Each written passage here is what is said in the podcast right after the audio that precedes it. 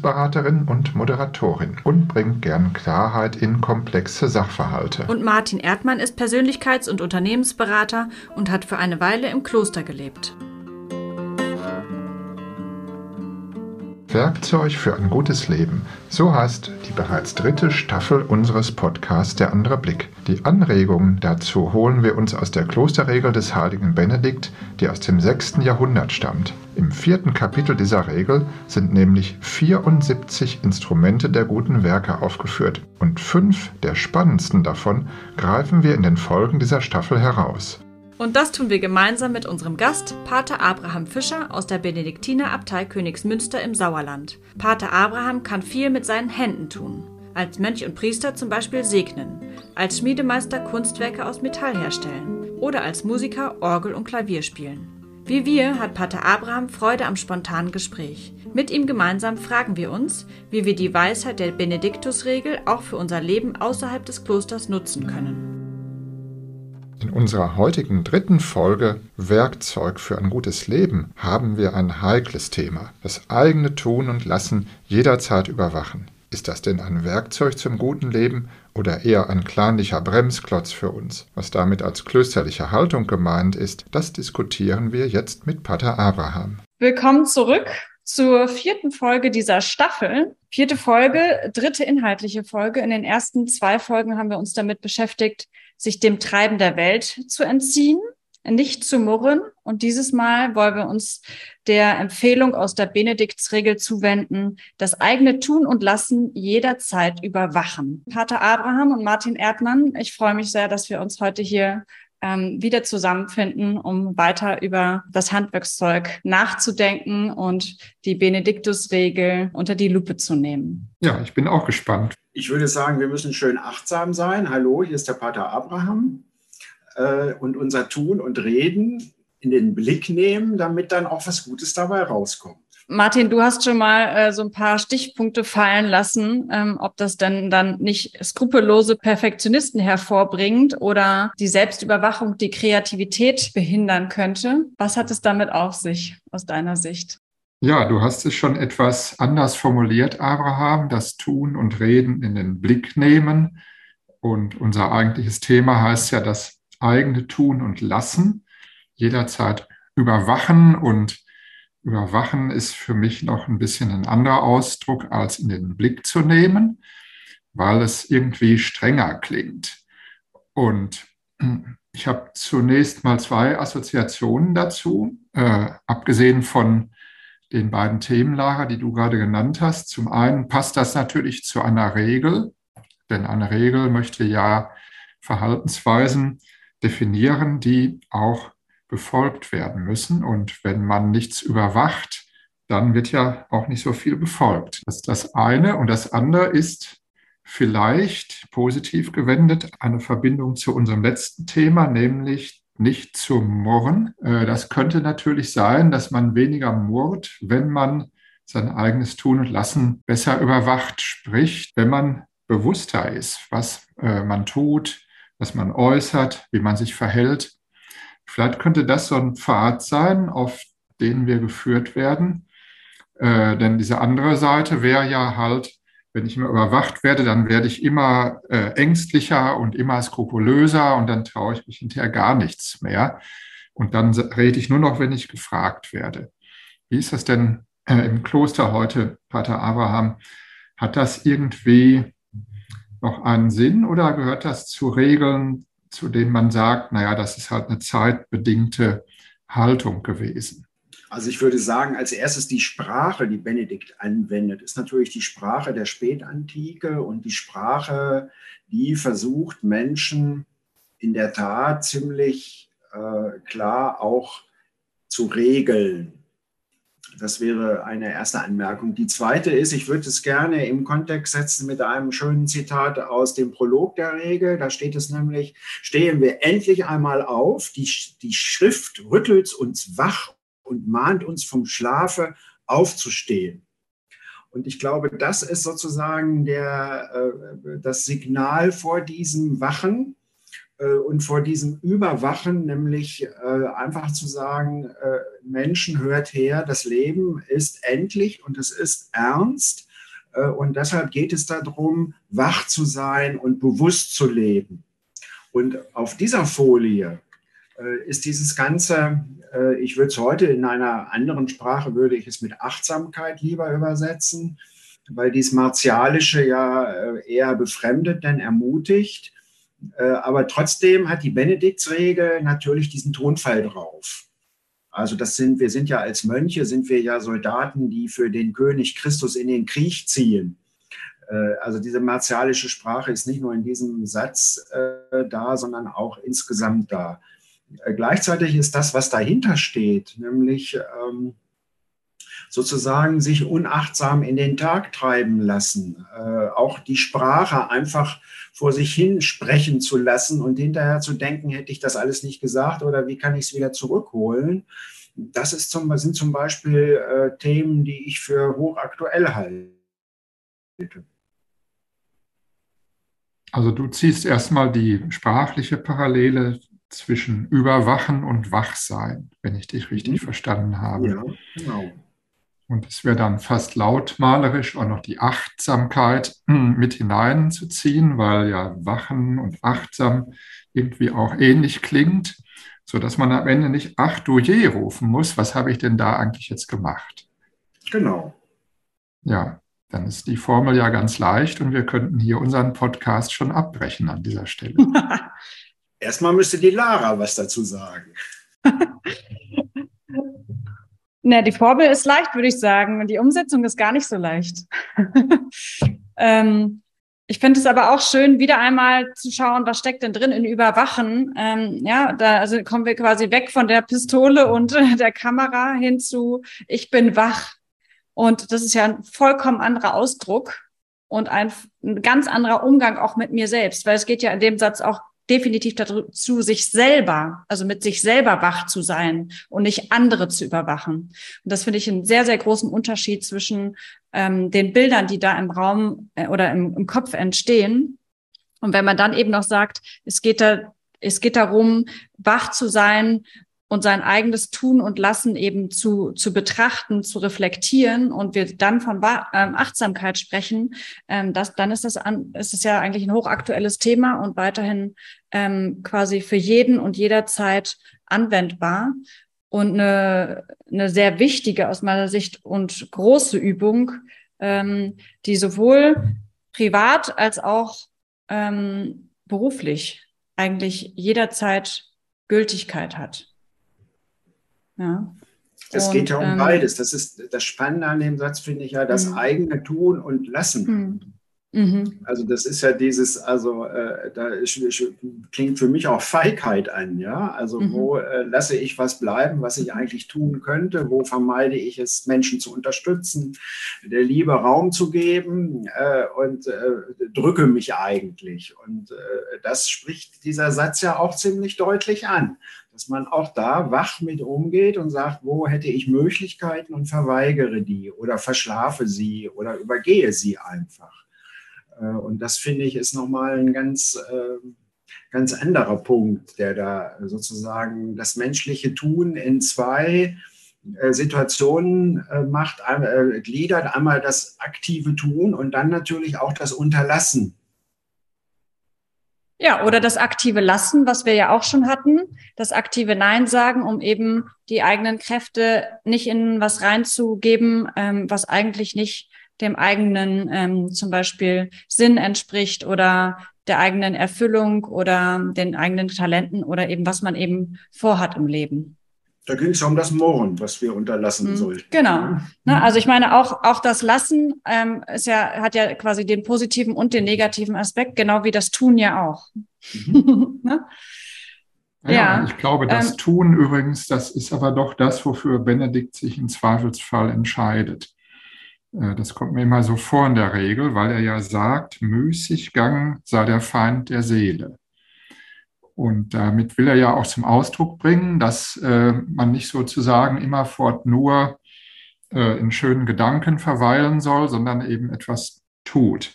Zum Beispiel Handwerksberufe ausübt oder im Kloster irgendwas erledigt oder aber liest und so. Und er hat ja durchaus auch so Überwachungen, und das gab es auch in Klöstern, ähm, wo man mal geguckt hat, was machen denn die Mönche in der Mittagspause? Sind die denn auch alle am Lesen oder so? Oder kommt da einer auf dumme Gedanken in seiner freien Zeit? Ne? Also ich glaube, dass er schon so eine, äh, also aus der damaligen Haltung heraus äh, immer gesagt hat, ein klares Tun ist mir lieber als irgendwie eine spinnerte Kontemplation. So würde ich das mal ausdrücken, äh, die man ja auch sehr leicht sozusagen als Entschuldigung nehmen kann, weil man eben ein bisschen faul ist.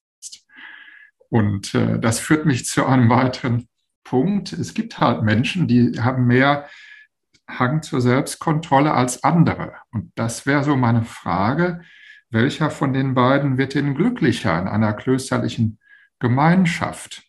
Derjenige, der eher spontan reagieren kann oder der andere, der immer erst ein bisschen beobachtet und überlegt, wie ordne ich mich jetzt ein und so.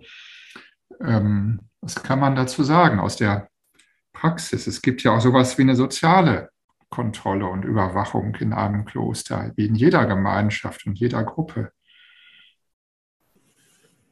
Ja, da hast du natürlich mehrere Aspekte jetzt angesprochen. Ja, also leider. Erstens, erstens ist es so, dass ich sage, ähm, dass ich dir natürlich zustimme.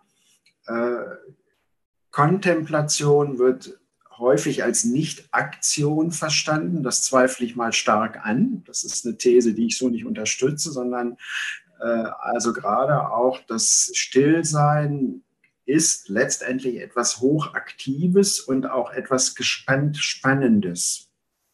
Äh, dass es da immer auch wieder, sag ich mal, temporäre Blindgänger gibt. Das weiß man aus jedem eigenen Leben, dass man da eigentlich sitzt und beten soll, aber eigentlich äh, vor sich hin träumt und ähm, abdriftet, abschweift. Das passt ja wieder zu unserem Satz, dass wir sagen, wir wollen mit einer Achtsamkeit und einer Präsenz in unseren Verrichtungen da sein, äh, die sozusagen dieses äh, draußen herumlaufen, wie man es jetzt mit einem anderen Zitat der Benediktsregel äh, über die Klausur vielleicht noch vertiefen könnte, eigentlich als schwierig betrachtet. Ähm, es ist immer schwierig, Menschen zu beurteilen. Das sollte man aus meiner Sicht möglichst vorsichtig angehen, solche Projekte sondern äh, Lara hat ja schon gesagt, es geht um mein Tun und Lassen. Äh, und es geht ganz stark, äh, sich darauf zu sagen, also ich fange bei mir selber an äh, und lebe mit einer hohen Achtsamkeit für das, was ich tue und lasse. Äh, und andere zu beurteilen und zu bewerten, da ist man schnell bei der Hand, dass man sagt, der Bruder, der vielleicht gerne und viel betet, der ist faul. Äh, und der andere, der viel arbeitet, der ist nicht fromm. Ja, äh, das ist ja das Gegenteil dazu. Äh, das sind so Spaltungen, die sind eigentlich im Grundwort des Benediktinertums, nämlich ora et labora, durch das et verbunden. Äh, und deshalb geht es genau nicht um Extreme, sondern es geht um, um Wege, um dritte Wege. Gar nicht unbedingt immer um Kompromisse, sondern um dritte Wege. Und die schaffen letztendlich den Ausgleich. Und das ist klar wie in einer Familie leben wir im Kloster auch eng zusammen. Und deshalb äh, ist es klar, dass ich natürlich, wenn ich jetzt hier drin sitze und mit euch den Podcast aufnehme, genau weiß, wer da draußen gerade über den Gang geht, weil ich jeden Schritt kenne und jede Fliese. Äh, wir leben hier, ich lebe hier jetzt 33 Jahre. Das heißt, ich kenne auch meine Nachbarn und Mitbrüder ziemlich genau und deren Gewohnheiten. Äh, das ist eben so. Ähm, das hat auch was mit Vertrautsein zu tun und ähm, mit äh, einfach mit zu Hause sein. Denn das ist in jeder Familie letztendlich genauso. Hm. Für mich ist das nochmal, um nochmal zurückzukommen zu dem Satz und vielleicht auch als äh, mit der Frage, ist das denn jetzt ähm, ein gutes Handwerkszeug für ein erfülltes Leben auch außerhalb des Klosters? Ähm, ich hatte da gleich das Thema, ähm, Fehlerkultur beziehungsweise innere Kritikerin. Ähm, im, im, im Kopf, als ich den Satz gelesen habe, im Sinne von Überwachung, also mich selbst reflektieren. Und dann hat das ja immer was auch damit zu tun, wie bewerte ich das eben, ähm, wie werte ich das aus, positiver gesagt, ähm, und was mache ich dann damit, wenn ich mich beobachtet habe, ja? Und das ist ja ein, ähm, einerseits finde ich den Satz insgesamt eigentlich als Fürsprache für unser Modell von Friedemann Schulz von Thun, was wir hatten. Also immer mal die Brillen aufsetzen und gucken, was mache ich hier eigentlich? Was tue ich hier eigentlich? Ähm, bin ich auf, in allen Bereichen meines Lebens, sei es für die Wunscherfüllung, sei es für meine Sinnerfüllung, sei es für mein, äh, meine Selbsterfüllung oder ähnliches, bin ich so unterwegs, wie ich unterwegs sein möchte oder möchte ich vielleicht an der einen oder Stelle nachjustieren? Und ähm, wenn das zum Beispiel nicht der Fall ist, ähm, da eben positiv mit umzugehen. Also drauf zu sagen, ah, interessant, was hat mich dann hier abgelenkt oder wie kam es denn dazu, dass ich diesen Weg eingeschlagen habe oder diesen? Und ähm, das haben wir ja, ähm, also oft ist, ist dieses Überwachen oder sich selber beobachten mit sehr viel, sehr harter Kritik, wenn ich eine reflektierte Person bin, ähm, geht das einher. Ähm, und da einfach drauf zu gucken, quasi als jetzt Le Regel für ein gutes, erfülltes Leben, ähm, drauf zu gucken und zu schauen, was mache ich denn, äh, was ist das denn Positives, diese innere Kritik und wie kann ich damit umgehen, ja?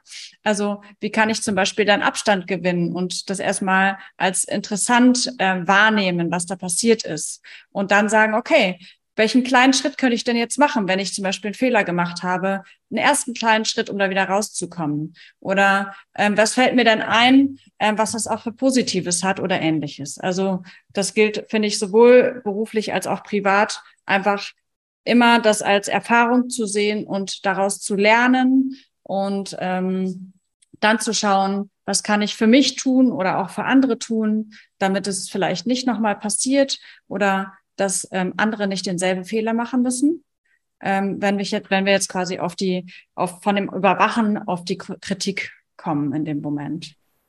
Ich würde das Wort ständig nochmal betonen wollen. Mhm ähm, mhm. weil äh, das nimmt ein bisschen für mich die Dramatik raus. Also auf der einen Seite mhm. bringt es Dramatik rein, also dass ich so sage, oh Gott, immer zu soll ich das tun. Auf der anderen Seite, in dem Moment, wo ich merke, je häufiger ich das tue und je intensiver ich das übe, desto mehr komme ich mir auf die Schliche und kann sozusagen auch mich entwickeln in eine gewisse Richtung.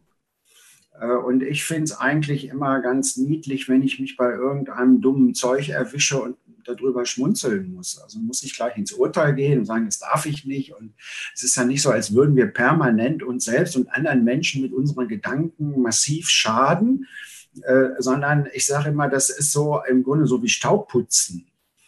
Das ja. kann man auch mal bleiben lassen und jeder hat dann eine andere Frustrationstoleranz. Der eine läuft schon mit so einem Ding um die Ecke, wenn er da irgendwie nur ein bisschen sieht und der andere kann ganze Wollmäuse und äh, Wollratten ertragen. Da sind unterschiedliche, das lernt man übrigens auch im Kloster, wie unterschiedlich die Ansprüche an, den, an den Alltag des, äh, des Menschen sind.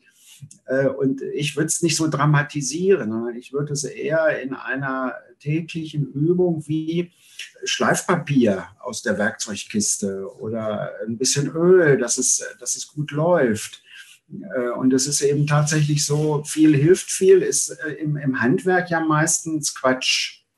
Wir kennen den guten Satz bei der Schraube, nach ganz fest kommt ganz lose. Und dann hat man es übertrieben. Und so würde ich es auch mit den ganzen geistigen Prozessen sehen, dass ich sage, ja, die müssen wir pflegen, die müssen wir in Ordnung halten. Aber dieses, dieses ganze, Martin hat es ja eben schon angesprochen, kann nur ein zwanghafter Mensch im Kloster glücklich werden? Äh, ja und nein. Also wer absolut äh, es für sein Leben wichtig findet und auch eine Persönlichkeit ist, die in, in absoluter Spontanität lebt, der wird es sehr schwer haben im Kloster. Äh, so eine, ja, andererseits könnte man auch sagen, ähm, unter Zwang wird wahrscheinlich nie jemand glücklich, egal wo vollkommen er lebt richtig, oder sie. Vollkommen richtig, vollkommen richtig. ja?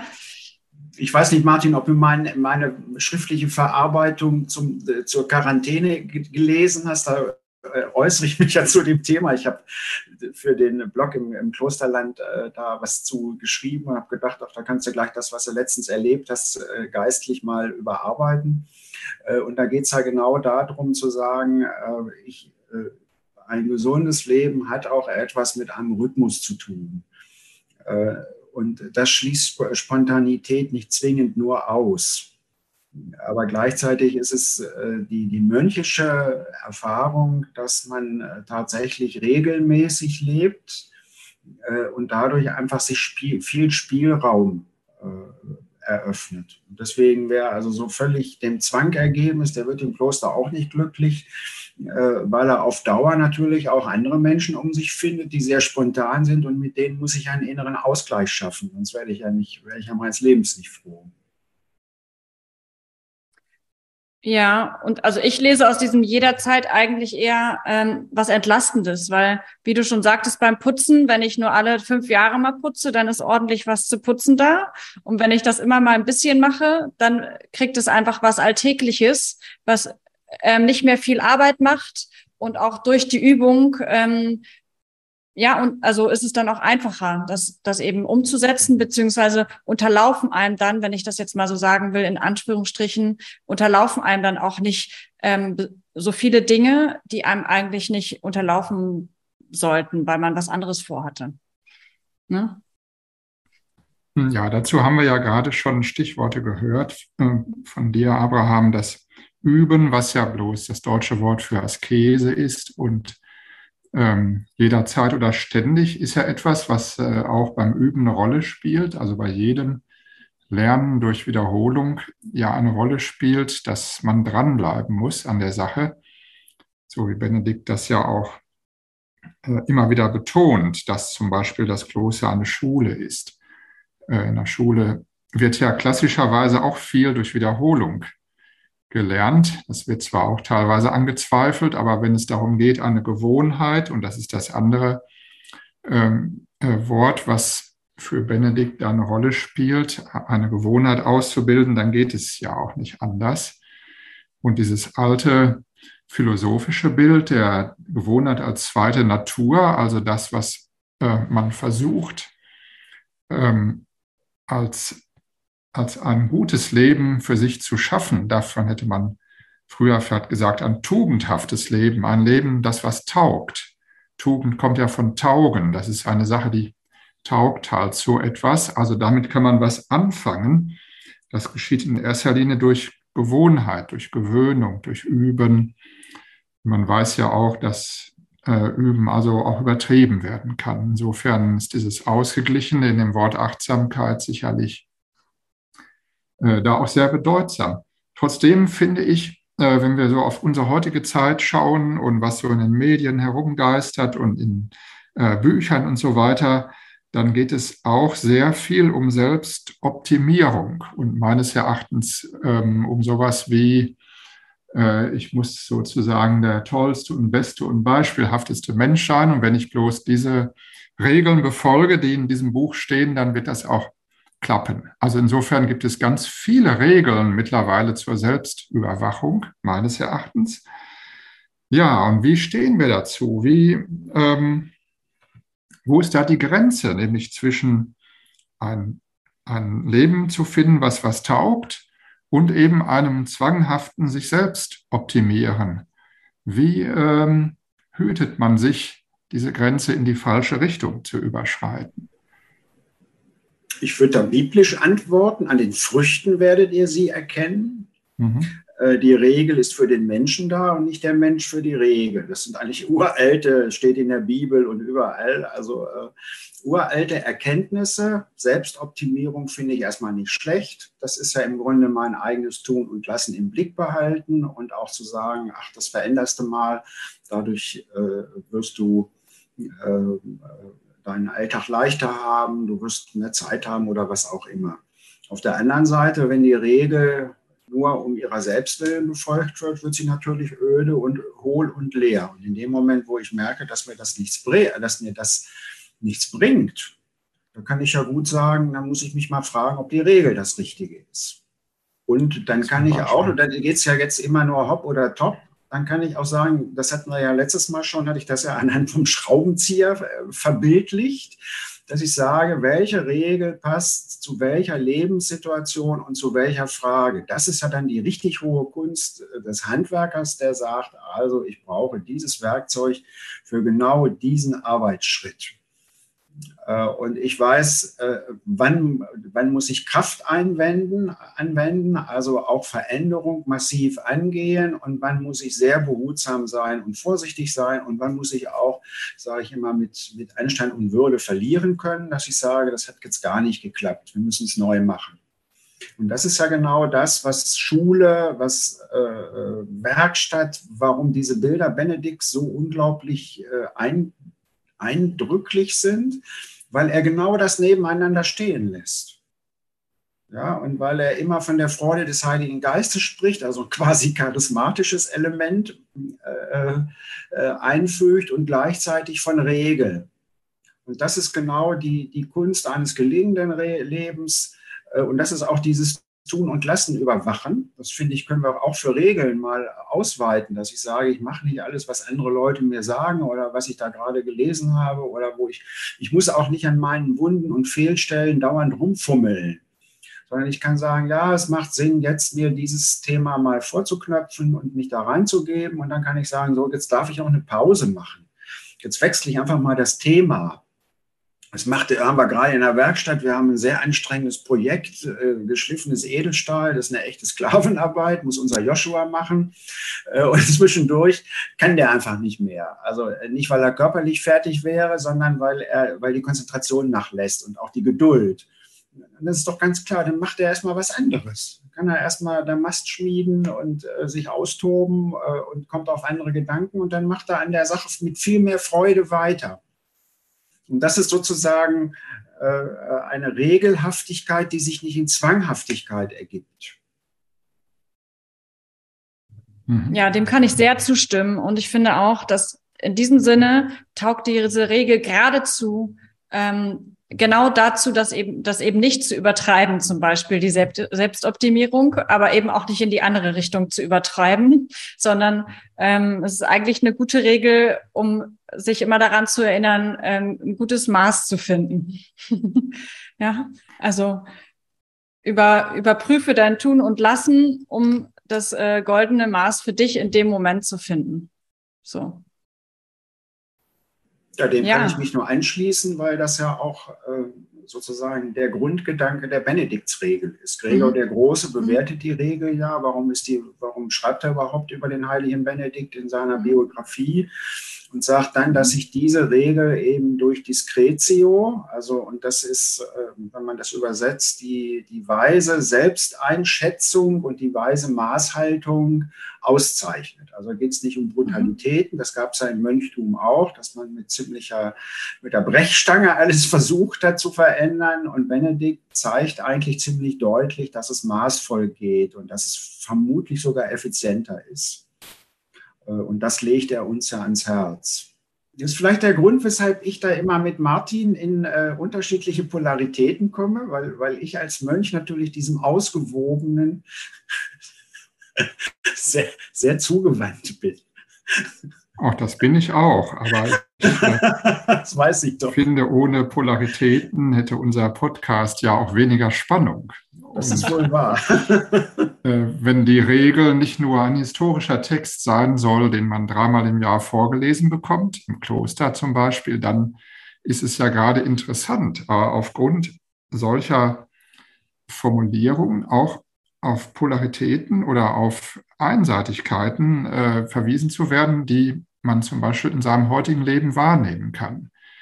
Denn das ist ja immer das Interessante bei einem alten Text, der klingt zunächst mal so, weil es vermeintlich dieselben Worte sind, die wir heute immer noch kennen, als sei das klar, was damit gemeint ist.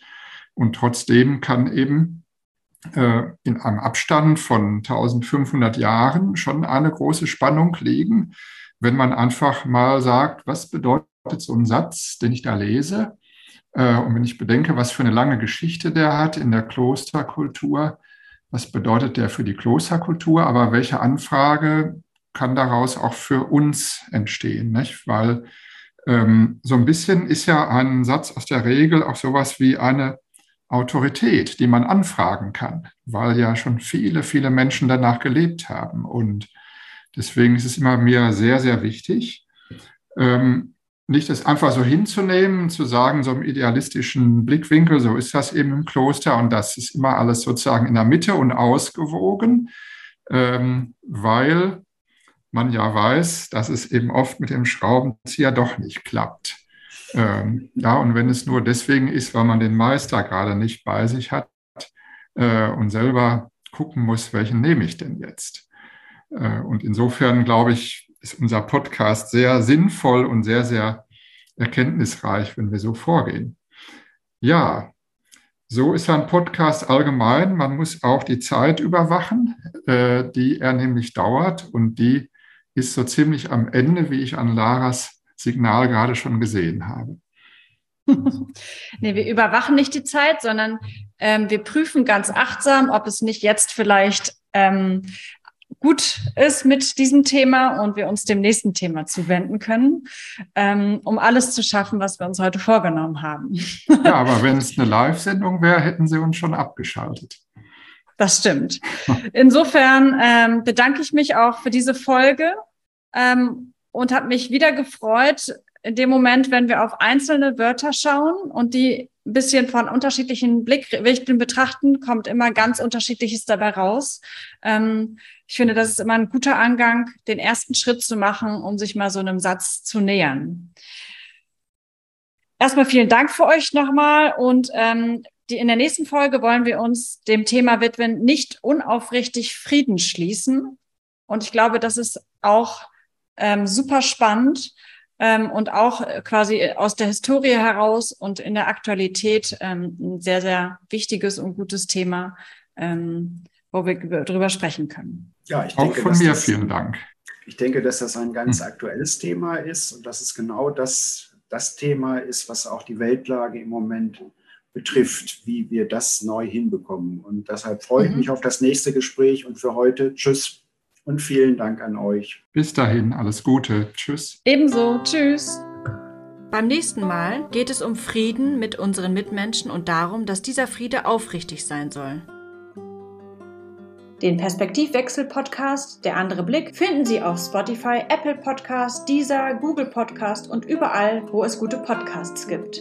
Und natürlich auf der Seite des Vereins www.klosterland.de.